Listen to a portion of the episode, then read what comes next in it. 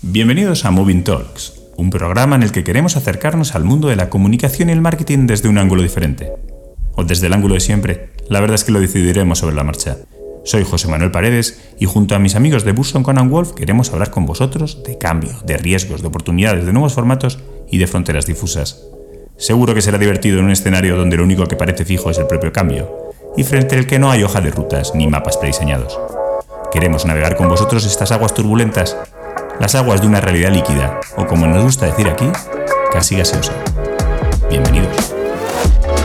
Probablemente estamos todos un poco hartos de que cualquier información también muy compleja tiene que estar en 15 segundos de una story de Instagram. Al final te puedes convertir en el protagonista casi de, una conversación muy relevante con gente que de otra manera igual no, no podrías encontrar.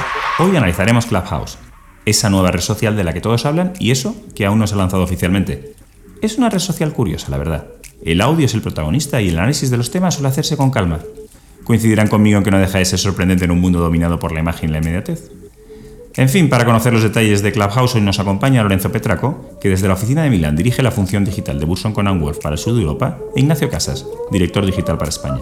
Intentaremos que nos expliquen qué hay detrás del aparente éxito de esta red social. Además, le someteremos a nuestro concurso Redes Sociales Viejunas. Veremos si se mojan. Lorenzo Nacho, bienvenidos. Muchas gracias. Muchas gracias, Juan Manuel. Yo creo que la pregunta primera es prácticamente obligada. Necesito que me expliquéis qué es y sobre todo por qué todo el mundo parece estar hablando de una nueva red social que se llama Clubhouse.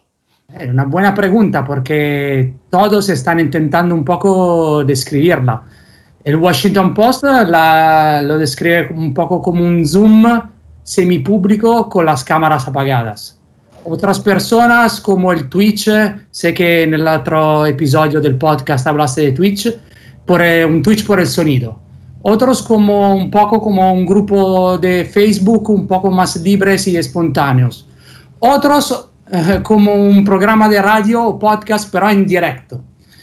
El tema un poco es que siempre intentamos explicar la tendencia y describimos algo con uh, algo nuevo, con uh, cosas que ya conocemos. La verdad es que Clubhouse es un poco todo de eso y un poco distinto de todo eso. Por cierto, Clubhouse es una aplicación que de momento es solo por uh, iOS, eh, el Android, la versión Android es en, en desarrollo, en la cual convergen mu mucha, muchísimas tendencias del último año, dos años. El streaming, el mobile only, el audio, el sonido, el ser efímera, un poco como Snapchat o las Instagram Stories. Todo el contenido se da en el momento y además los usuarios no pueden ni grabar ni transcribir las charlas sin el permiso explícito de, de todos. El, el, hecho que es una plaza virtual en las cuales no podemos encontrar a pesar de la pandemia y otra cosa que puede ser más interesante por eh, los profesionales de la comunicación es la autenticidad y la cercanía. Eh, tu imagen de Instagram puede mentir más que tu voz en directo, decimos. Eh, si puede escuchar la voz como una, uno como Elon Musk directamente en mi móvil, bueno, me parece un poco más que un compañero, que sea alguien que conozco. Y además de un poco la competencia. Escucho a alguien que tiene algo de interesante que decir. Entonces, un poco, eh, resumiendo, eh, es la primera red social para voz, sin vídeo ni chat, es solo por móvil, eh, de momento solo por iPhone y, y, iPad. Únicamente de momento se accede por invitación y he descubierto que hay un mercado paralelo de invitación en eBay. todos hablan y disfrutan de esa aplicación y tampoco yo no tengo una invitación, ¿eh? me, me vuelvo loco. Yo, eh, además de todo esto, a, mí me gustaría añadir, aparte de red social que une todo y, y es diferente a todo, eh, a mí lo que me pareció interesante y también a nivel usuario cuando, cuando empecé a entrar es que en función de tu interés o en función de lo que tú quieras recibir o de lo que tú estés interesado, eh, es como estar en, un grupo de charla entre eh, gente que tiene intereses afines, eh, que puede haber gente súper interesante contándote algo en directo, pero que además tú sientes que tienes la posibilidad y la opción de, levantar la mano en cualquier momento y pasar de ser eh, pues un tipo anónimo que está escuchando a gente interesante a, dar tu propia opinión, a, darte voz, ya que haya un montón de gente escuchándote. En ese sentido, me parece que, une ciertas cosas de, la red social, pero por otro lado, las charlas estas que tienes ahí momentáneas después de una reunión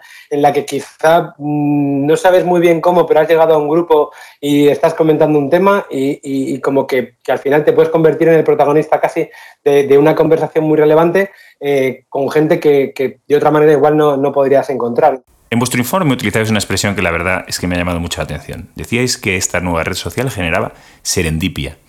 A mí ese concepto me recuerda a una película, creo que era de John Cusack del año 2001, que era un poco cursi, pero explicarme un poquito más. ¿Qué queréis decir con esto?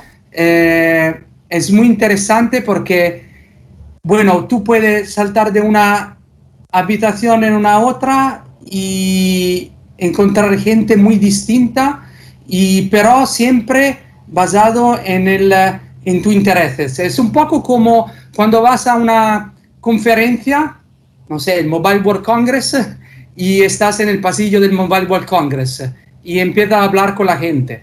Eh, es, es muy, muy interesante como experiencia. Sí, el concepto este de serendipia que comentabas es, es un poco eso, la, el encuentro casual, que, que, no sabes muy bien eh, cómo has llegado quizá eh, de una charla a otra, quizá porque has empezado a seguir a una persona, entonces te sale ese, ese, de esta persona está hablando o ha creado una sala y, lo que comentaba Lorenzo, puedes entrar y salir de diferentes salas, eh, además que, es de una forma como, muy anónima, porque eh, si no formas parte del panel, pues eh, tienes el botón de Leave Quietly, en plan que sales sin que, sin que nadie prácticamente se dé cuenta, y, vas navegando y vas viendo también un poco qué es lo que más te interesa. Entonces, en ese sentido, me parece muy interesante ese concepto de que aleatoriamente o de forma casual puedas llegar a un sitio o, a otro eh, sin haberlo planeado tú muy, muy previamente. O sea, que tú has puesto tus intereses, eh, en función de eso tienes unas recomendaciones, pero luego además, según a la gente que vayas siguiendo, la gente que te sigue a ti, eh, e, esa, esa, forma de encuentro casual y de encontrarte con un tema u otro, que a lo mejor además tienes algo interesante que aportar, quizás es lo, lo, más relevante o lo más, o lo más sorprendente de, esta nueva red social. Y que hablando en directo. Esto es el tema, que todo va a estar en directo. Hablando, hablando de sorpresas, yo he estado trasteando un poquito y he estado escuchando algunas salas. Supongo que dependerá de los, mm, de los temas que defines al entrar, pero he encontrado mucho marketing, mucho liderazgo, mucho emprendimiento. Aunque si os digo la verdad, la, la sala en la que más me he quedado enganchar, me he enganchado, eh, bueno, os lo traduzco más o menos, era en inglés, pero decía algo así como ¿por qué los hombres solo quieren noviazgos y les cuesta tanto poner un anillo en tu mano? Eh, la verdad es que descubrí muchas cosas interesantes sobre los hombres, pero os quería preguntar sobre esto porque da la sensación de que, de que pugnan dentro de la red social los temas más profesionales con otros temas más eh, personales, rozando el cotilleo, con otros que se, vuelcan directamente en el ocio. ¿Cómo lo veis? Bueno, yo creo que eh, como en cualquier otra redes sociales hay hay de todos. Y de momento los primeros, como los, los early adopters, fueron los más profesionales del marketing como nosotros. Nosotros eh, volvimos locos cuando nos enviaron la invitación, ¿no? Y nos pareció muy, muy interesante. Y, pero de verdad puede ser una forma por eh, pasar el tiempo aprendiendo algo o también a debatir del, eh, de, de, los resultados ayer del Barça o de otras cosas más eh, de conversaciones de bares, ¿no? Yo si os digo la verdad, tenía a veces la sensación, Lorenzo seguro que no la conoce, pero estar en medio de un programa de Cristina Tárrega, que fue una presentadora muy famosa que hablaba, a la que la gente le llamaba para contarle sus, sus penas. Pero, pero vamos a cambiar de tema, porque lo que sí me llama la atención es que durante mucho tiempo, y yo creo que es un paradigma que sigue extendido entre muchos directores de comunicación y directores de marketing, eh, se nos dijo que la atención de los usuarios y las audiencias era muy limitada, que tenías que concentrar tus mensajes en poco tiempo y además visuales.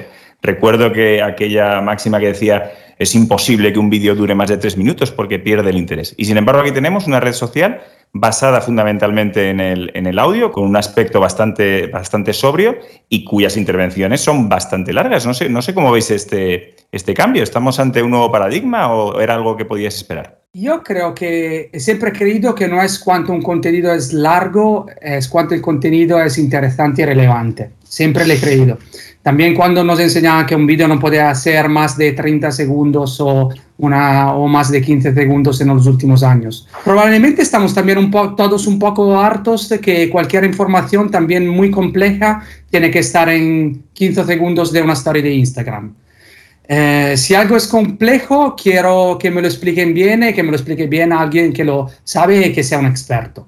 Eh, esto es lo que creo está pasando un poco con eh, Clubhouse y creo que es lo que lo está diferenciando un poco de las otras redes donde los debates son muy poco inspiradores y basados eh, muchas veces en eh, término cognitive bias.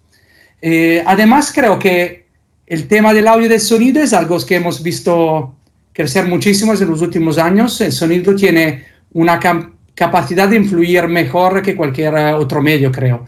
Porque cuando, por ejemplo, estás viendo un vídeo, lo estás fluyendo y todo el contexto visual está allí, no está procesando. Eh, con el sonido tienes más que crearte tus imágenes en tu cerebro y muchas veces algo oído se queda mucho más en profundidad que un vídeo de la televisión, por ejemplo. Además, Aquí también, eh, por, añadir, yo creo que también en cuanto a formatos, eh, nos estaban vendiendo, o, bueno, al final todos estábamos en ese, en ese camino de decir que los formatos tienen que ser cortos, concisos, pero luego también aparece Twitch y tienes eh, a una persona jugando a un videojuego, comentando un tema donde durante 3, 4, 5 horas y que tiene una audiencia muy grande y que la gente le presta atención durante muchísimo tiempo. O sea que también eh, yo creo que al final los paradigmas o, las reglas del juego siempre están para, romperse y, al final esto también nos lo demuestra un poco.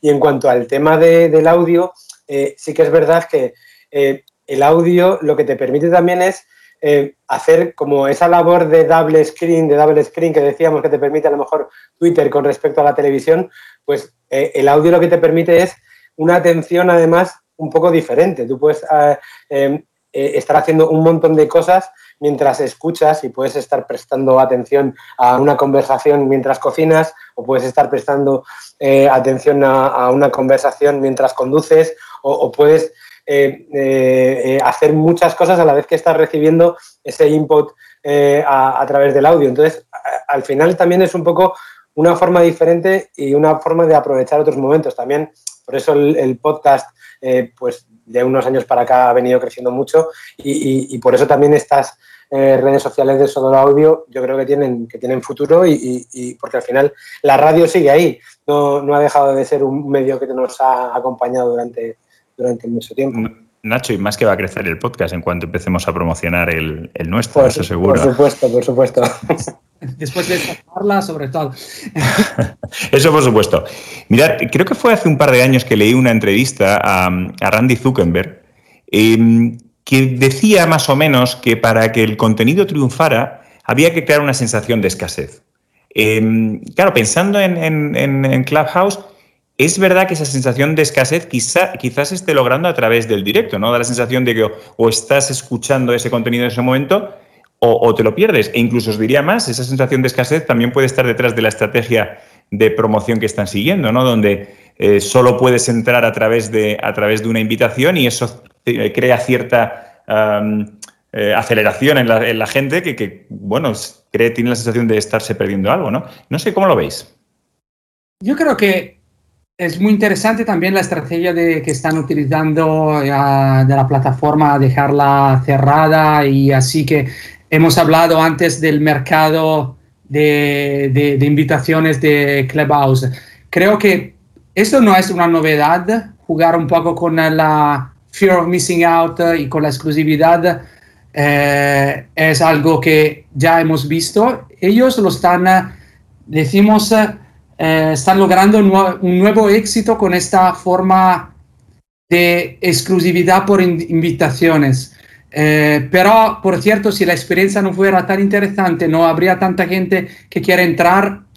Eh, además, creo que hay una, un, discurso también estratégico de la plataforma para crecer de forma un poco controlada. Eh, porque eh, puede ser que a pesar del crecimiento exponencial de la plataforma, tiene que tomar un poco de tiempo para eh, estructurar un poco mejor y seguir dando una experiencia eh, muy buena. También veremos cómo el resto de, redes sociales, yo creo, se van a empezar a, mover en este sentido. Y de hecho Twitter ya se está empezando a mover en ese sentido, eh, que lo estuvimos comentando Lorenzo y yo también el otro día, creando spaces, que es como eh, un, eh, un, clubhouse dentro de Twitter que, parece que ya lo tenían como, como arrancado y, les ha debido pillar un poco con el, con el pie cambiado el lanzamiento porque, porque como que les han comido la tostada. Entonces, veremos a ver cómo evoluciona, pero, pero sí que es lógico que al principio, eh, para darle ese, ese, halo también un poco de misterio y de, y de, y de, exclusividad, pues solo permitan esos dos invitaciones por persona y, que, que, se creen esos, esos mercados negros de invitaciones. Inache, vamos a ver lo, que hará Facebook, porque ya Zuckerberg participó a un debate en Clubhouse. ¿Puedes para valorar un poco mejor las próximas acciones? No sé. Pero es interesante. Mucha gente dice que, bueno, mm, también Facebook eh, tendrá su oferta en, este sentido de, sonido. Hay una cosa que, que, hemos comentado antes y que a mí me sigue llamando mucho la atención, que es que, claro, en esta, en esta aplicación no hay botoncitos de me gusta, no hay corazones, no hay retweets, no hay pajaritos. Claro, estos son mecanismos que las redes sociales, bueno, definieron en su día, yo creo que para incentivar el uso, pero también nos sirven a nosotros para medir el engagement. Eh, claro, aquí el engagement, ¿cómo se mide? Pues entiendo que, el número de personas de asistentes a una sesión y el tiempo que estén conectados, pues son buenos datos, pero no sé si tenéis alguna pista de dónde pueden de dónde pueden venir esas, esas analíticas que nos permitan ver el éxito de esta plataforma en el futuro. Normalmente las, las analíticas eh, siguen eh, el modelo de, de cómo van a ganar dinero. Yo creo que aún no lo tienen y que algo que en, el cual irán trabajando en el, en el futuro. Por supuesto, eh, el tema de cuánta gente se conecta. Considera que las habitaciones de de mm, Clubhouse pueden entrar máximo 5.000 personas. 5.000 personas, sí, sí.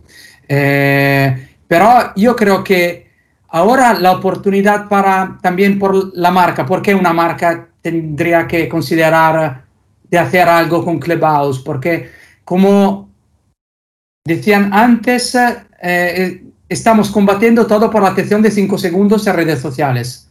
Aquí, aquí podría tener una audiencia escuchándote, escuchándote por muchísimos minutos. En, que en la era de la escasidad de atención no es tan mal. Eh, entonces, eh, yo creo que de momento el like y dislike es dado cuánta gente sigue una, una, una cita, una, un meeting en Clubhouse. Esto es, es interesante, hay mucha gente. Si no, hay, si no es interesante, hay menos gente. Y además están creando esta nueva forma, eh, forma, también de influencer de, de, sonido, porque ahora muchas, las, las rooms más populares son de personas que ya tienen un seguido en la, eh, en la, vida real. También hay cierto tipo de salas o de grupos en los que también te sientes como un poco ajeno, porque escuchas a alguien pues como dándose mucho autobombo, vendiéndote sus 10 razones para no sé qué.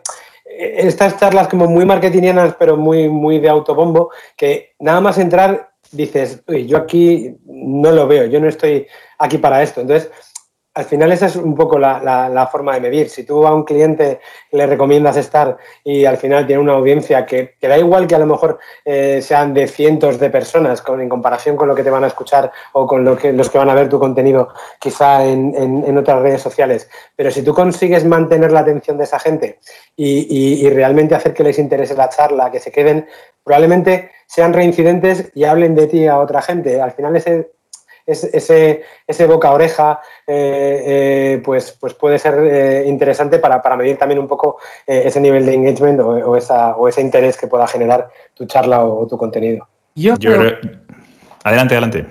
Yo creo que de momento las oportunidades para las empresas, las marcas, están en la habilidad de tener una relación más cercana y más accesible con personas y stakeholders interesantes. Eh, en noticia creo de ayer hoy que Burger King, por ejemplo, da acceso a su top management.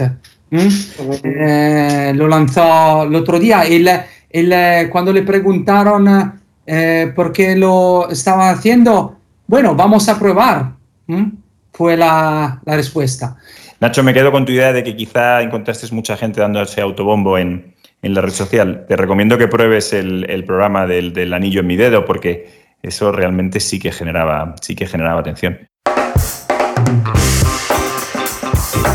Me gustaría proponeros un pequeño juego que llamamos formatos viejunos. En este caso le llamaremos redes sociales viejunas, si es que ese, término se puede utilizar con algo tan novedoso como las redes sociales.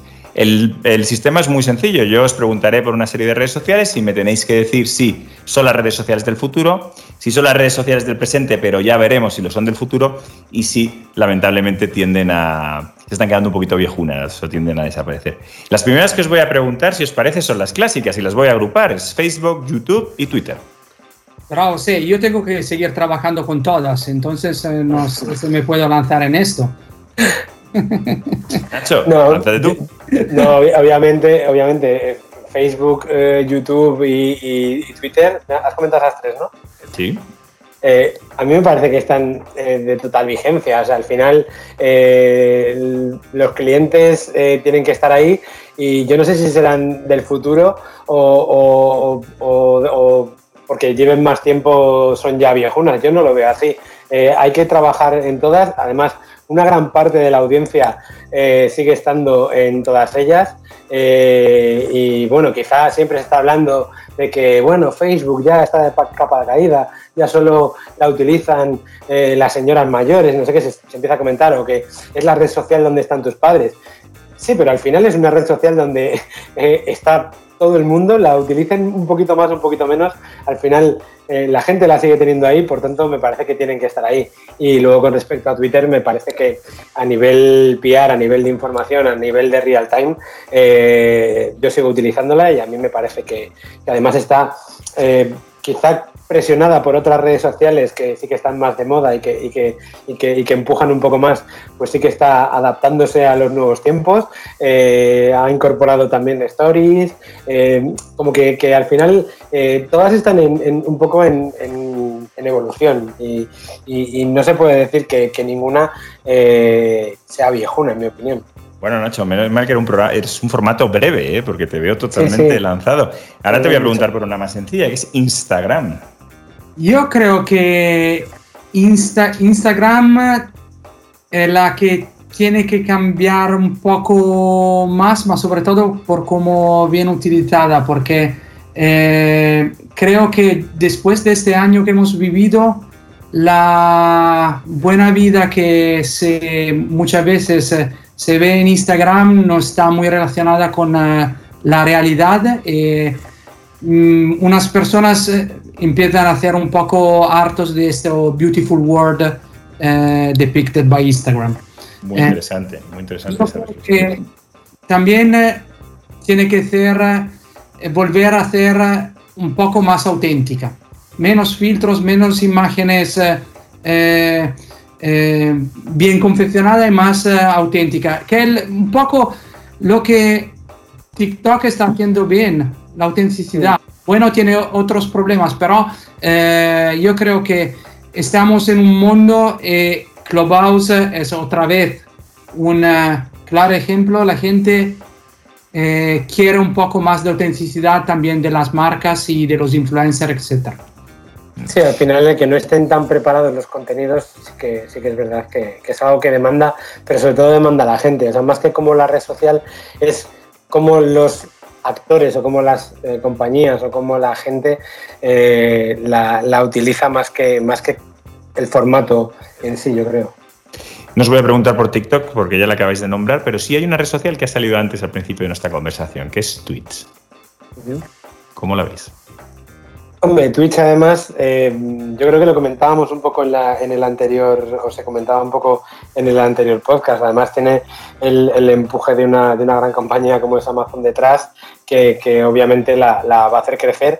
Y al final es que es un poco eh, lo que demanda o lo que, busca la, gente más joven o el público más joven. es, la, nueva televisión o, el, nuevo formato para quizá llegar a, esta, gente más joven que ya no ve tele eh, y, básicamente eh, se relaciona también mucho con, el exterior a través de, esta red social. Entonces, eh, obviamente, sin olvidarnos del concepto de eSports, es que es tan, amplio que es complicado de, resumir, pero, pero obviamente está en auge y, y yo creo que va a seguir. Pero por eso os preguntamos a los expertos, ya sabemos que es complicado, pero por eso os invitamos precisamente. Yo creo que Twitch es un poco la, televisión en forma de redes sociales y Clubhouse va a hacer la radio en forma de redes sociales. Me parece una muy buena definición. Bueno, pues muchísimas gracias, eh, Lorenzo Ignacio, por explicarnos los secretos de esta nueva red social y por someteros al pequeño castillo de clasificar el futuro del resto. Muchísimas gracias a los dos. Muchísimas gracias. Muchas gracias.